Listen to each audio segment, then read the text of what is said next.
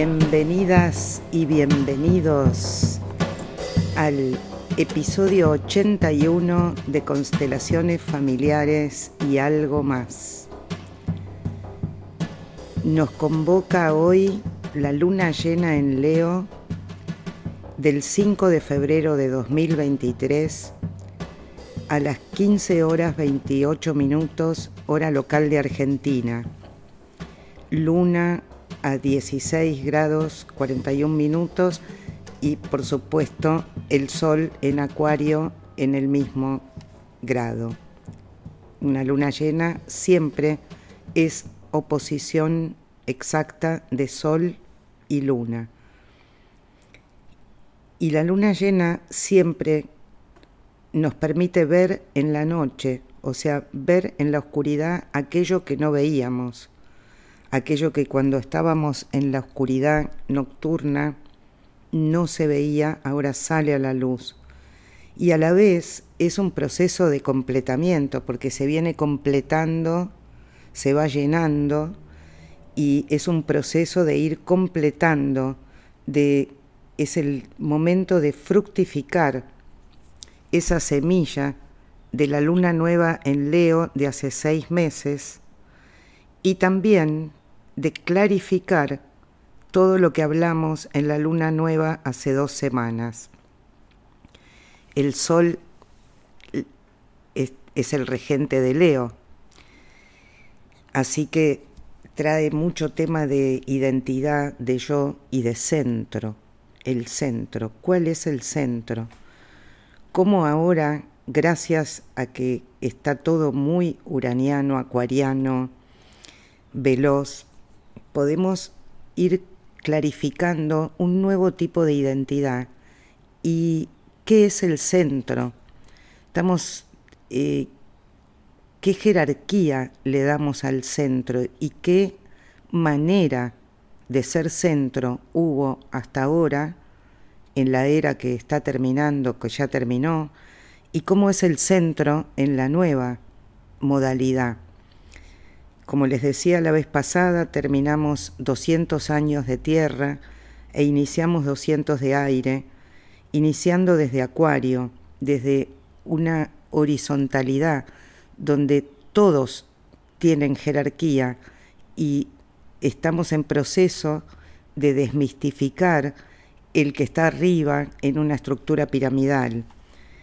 Muchos soles muchas figuras centrales, porque cada uno con lo que tiene para aportar es figura importante en la red de relaciones, en la red que nos trae Acuario la posibilidad de vivenciar el estar en red y un nuevo tipo de liderazgo. Es entonces una luna muy solar y a la vez muy uraniana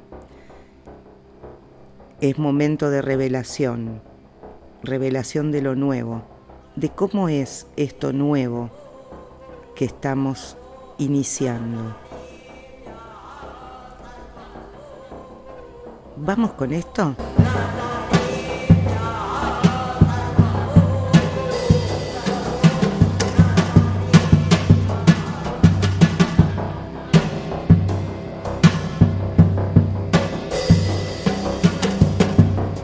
Acá arrancamos. Estamos con todos los planetas directos hasta el 2 de mayo, en que Plutón, que habrá entrado a Acuario en marzo, empieza a retrogradar el 2 de mayo. Entonces, desde el 22 de enero estamos con Urano directo, liberado ya de esa tensión que mantuvo durante más de un año con Saturno en este debate entre lo novedoso y la vieja estructura, cómo insertar lo nuevo con reglas y con qué es posible, a qué es posible darle solidez de todo lo nuevo y todos estos impulsos que van apareciendo. Así que ahora lo uraniano, o sea, lo novedoso, lo porvenir, se va a ir expresando con mucha libertad. Es un tiempo de ruptura, de revelaciones, de aparición de cosas que no estaban y desaparición de otras que sí estaban. Opera como un rayo, siempre les digo, Urano, rayo. Opera como un rayo y de repente vemos hacia dónde queremos ir. Y en este tiempo, desde que Urano se puso directo, empezaron las noticias, que ya sabíamos que iba a pasar el cometa verde, pero empezaron a aparecer las noticias. Y además que va a ser visible, o sea, viene del cielo. Urano es el cielo. También Urano está en Tauro y Tauro es la Tierra. Así como tantas novedades y tantos cambios está trayendo Urano en Tauro, como todo lo que tiene que ver con la ecología, con lo sustentable, la alimentación, los ayunos intermitentes, ¿no? O sea, Tauro es también rige la comida, los gustos, los sabores, y esto de la intermitencia lo trae Urano. Así que es una nueva manera de todas las que hay que también se está verificando durante Urano en Tauro pero desde que se puso directo también sale la noticia que el núcleo caliente de la Tierra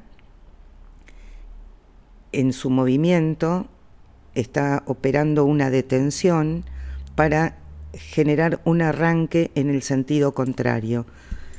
Quiero decirles que estuve investigando el tema y esto no es la primera vez que ocurre no, no estuve estudiando en las otras veces en que, en que andaba Urano, pero sí es notable cómo todo lo que ocurre se va manifestando en las noticias, en lo que somos, eh, tenemos acceso a ver, y también en la velocidad.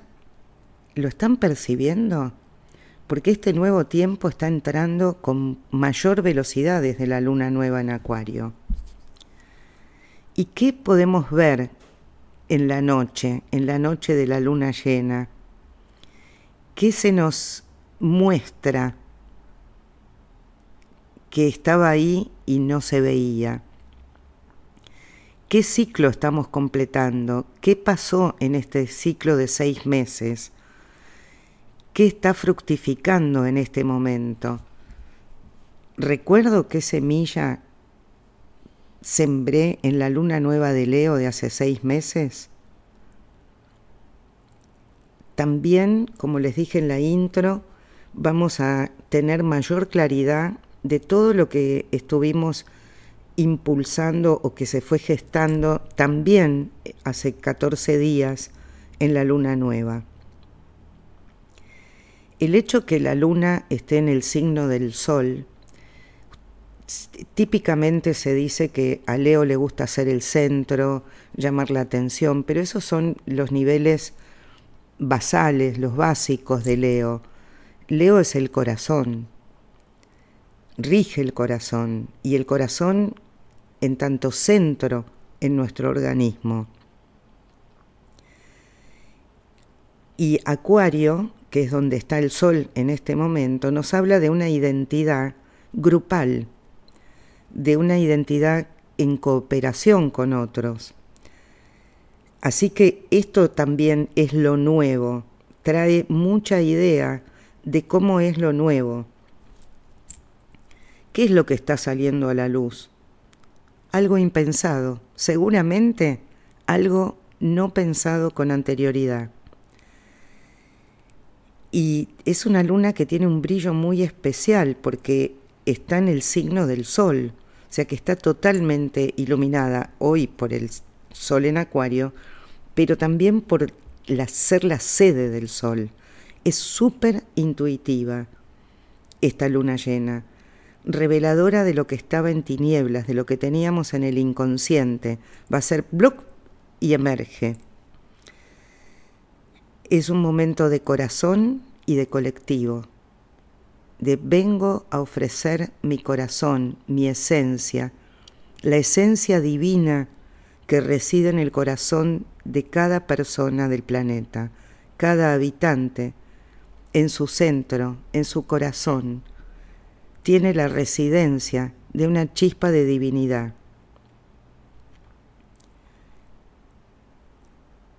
Es una intuición del corazón lo que trae esta luna. Es la telepatía, es la corazonada, es el camino del corazón. Y cuando hago un camino de corazón y con corazón, me siento bien. ¿Dónde puedo expresarme?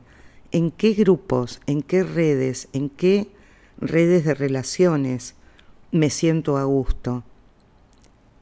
En general, ¿estamos bien en un grupo cuando podemos ser quien somos, cuando podemos expresar nuestra identidad, estar con corazón y hacer un liderazgo amoroso, un liderazgo que es diferente al liderazgo que estuvo imperando hasta ahora, porque el de hasta ahora imperaba.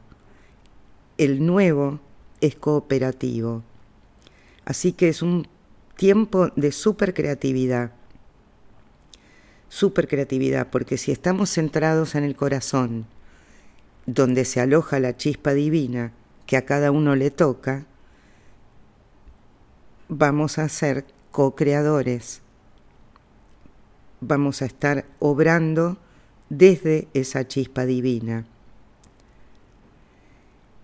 Siempre aparece el otro nivel que tiene la luna en Leo, que es los divos, la necesidad permanente de aplauso, el egoísmo, o en otra versión, dudar del propio talento, que es una forma también de llamar la atención estar dudando, no atreverse, no lanzarse. Coraje, corazón. En lo esencial, esta luna despierta a la divinidad interior y rasga a la vez el orgullo, el orgullo de creerme que soy yo, la creadora, el creador, el orgullo de creer que tengo mayor importancia que otras chispas divinas, que otros corazones que también reinan. Es un amor no sentimental el que transmite este tipo de corazón. Y a la vez podemos desarrollar el amor al sí mismo, que es el que nace de estar amando este corazón, esta chispa divina, y así poder irradiar desde ese centro. Cuando irradiamos desde el centro, desde ese sí mismo corazón, chispa divina, somos llamativos, es decir, atractivos, y a la vez estamos irradiando sin la intencionalidad de llamar la atención. Y eso es lo que tiene de hermoso, lo más profundo de Leo. Vengo a ofrecer mi corazón. También, además de todo, de todo esto esencial, es bueno que estemos atentos con la posible necesidad de llamar la atención desde un lugar de ego y con la impaciencia, porque estamos tan inspirados que queremos hacer todo ya con la velocidad acuariana. Estamos viendo, estamos intuyendo y queremos ya, queremos hacer eso. Estamos con la capacidad de tomar el poder creativo de esa divinidad alojada en el centro del pecho y ese es el verdadero líder a seguir, el primer líder a seguir. Como percibimos todo esto, nos entusiasmamos y por unos días vamos a querer llevar a cabo todo ya, de inmediato. Por otro lado, en un contexto, en el contexto en que se produce esta luna, estamos con Mercurio-Plutón, en conjunción que dice, mm, acá no me están diciendo toda la verdad, acá hay algo que no me contaron y yo quiero ir hasta el fondo. Y esto lo vamos a ver en nuestras relaciones personales, en los trabajos, en las profesiones y a nivel social. Van a salir todavía nuevas cuestiones a la luz y también referidas a personas del poder, a reyes, a autoridades gubernamentales. En lo personal podemos hasta volvernos obsesivos, a tener la compulsión de querer ir hasta el fondo y, e interpelar a quien a esa persona o a esas personas de las que percibimos que no lo dijeron todo, que hay algo oculto. El día de la luna, justo Mercurio y Plutón están en el mismo grado de la histórica conjunción pre-COVID de enero del 2020. Y esto a la vez hace que algo de esa memoria se reactive. Y al reactivarse con Mercurio y con Plutón, Mercurio la comunicación, la conectividad y Plutón que quiere hasta el fondo, probablemente también podría ser que aparecieran noticias acerca de algo oculto al respecto de todo lo que pasó después en el 2020. No se pueden conservar por más tiempo los secretos en este tiempo. Mercurio Plutón es un detective. Así que también hay algo para mí bastante interesante, curioso y bueno, son intrigas de palacio que salen a la luz. No puedo dejar de mencionar a Venus en Pisces, otra parte del contexto. Este Venus en Pisces que está con luces tenues, ensoñadores, se despierta un amor, pero de ese amor infinito, trascendental, que ni siquiera necesita contacto físico. Se disuelve, nos disolvemos.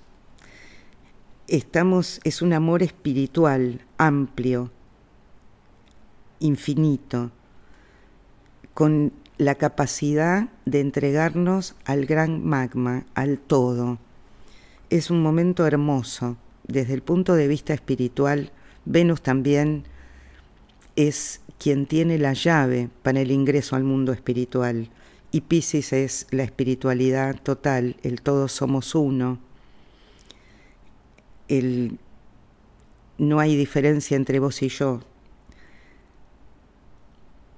Es también difícil de encarnar, ¿no? de, traer a la Tierra, pero a la vez este Venus en Pisces está en tensión con Marte el Marte de ahora en Géminis. Y este Martes en Géminis, ¿qué quiere? Desea, desea y desea lo próximo, lo cercano. Así que vamos a tener la oportunidad de entablar un diálogo interior entre el deseo y el amor, que como sabemos es una temática, esta, esta dialéctica del deseo y el amor, es algo que viene hablándose desde el principio de los tiempos de las relaciones personales, porque muchas veces no, las personas no pueden sentir deseo con quien aman y aman a quien no desean. Así que es un momento óptimo para entablar este diálogo interior. El el sol acuariano, este de este año, que estamos con el sol en acuario, viene con un mayor impulso de cambio. Y esto lo podemos observar también, que hay algo que va a colapsar o que está entrando en crisis con el tema de las redes, de las redes sociales, y se está moviendo velozmente. Eh, vamos viendo, estamos con capacidad de ver, y apenas Plutón entre en Acuario, en marzo del 2023, ya se va a empezar a hablar también de la parte tóxica de las redes, aquello que tienen de tóxico. Bueno, es interesante también que este es el último mes, febrero, bueno, febrero va a ser el último mes de Plutón en Capricornio y de Saturno en Acuario. Así que es un momento de final, algo que viene durando hace mucho tiempo, está en su última fase. Sepan que todo lo que sobrevivió va a permanecer. Y si quedaba algún resto que no, que no corresponde al nuevo tiempo desaparecerá de un momento para otro. El 16 de febrero, el Sol y Saturno se encuentran por última vez en Acuario hasta dentro de 30 años. Así que, ¿qué aprendizaje nos deja este tránsito de Saturno por Acuario? Un mayor compromiso con mi identidad, que además se está reforzando con la luna del 5 de febrero. Decisiones serias a largo plazo acerca de mí mismo, de mi identidad, cómo me proyecto en lo social. Así que estamos en momentos de reunir el aprendizaje que hicimos en estos dos años y medio. Una nueva identidad, la identidad en red, que se relaciona horizontalmente. Pero antes, el 28 de enero, el sol acuariano va a estar en tensión con los nodos, con, el nodo sur y el nodo norte, el eje Tauro-Escorpio, reactivando las intensidades que vivimos en el eclipse de noviembre y que todavía se está desplegando. Así que también desde acá van a venir sacudones de cambio, de cambio radical, no es un cambio así nomás, que se va a ir plasmando tanto en los cuerpos físicos nuestros como en, en las plataformas virtuales y, bueno, cambios en, en todo. Estamos con mucho cambio. Salto de nuevo a la luna. ¿Cómo viene el aire? vamos de acá para allá.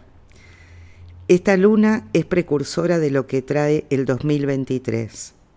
Así como algo de lo precursor lo trajo la nueva de enero en Acuario, este es un año de creatividad, de mucha creatividad. Estamos invitados a crear a partir de la expresión del corazón. Y es por el puro placer de expresar. Es la luna de los actores, con claridad, con definición a partir de dónde, del centro.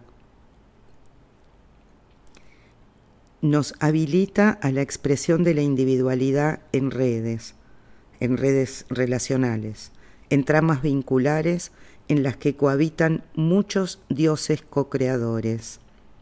Díganme si esto no es un nuevo paradigma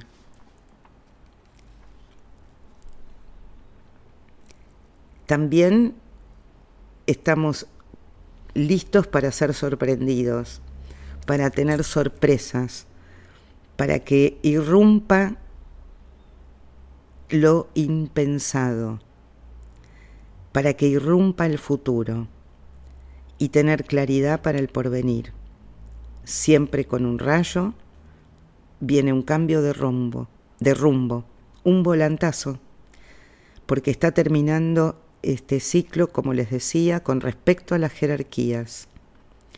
Por un lado, las jerarquías del mundo, los militares, los reyes, los dictadores, y por otro lado, la jerarquía para mí.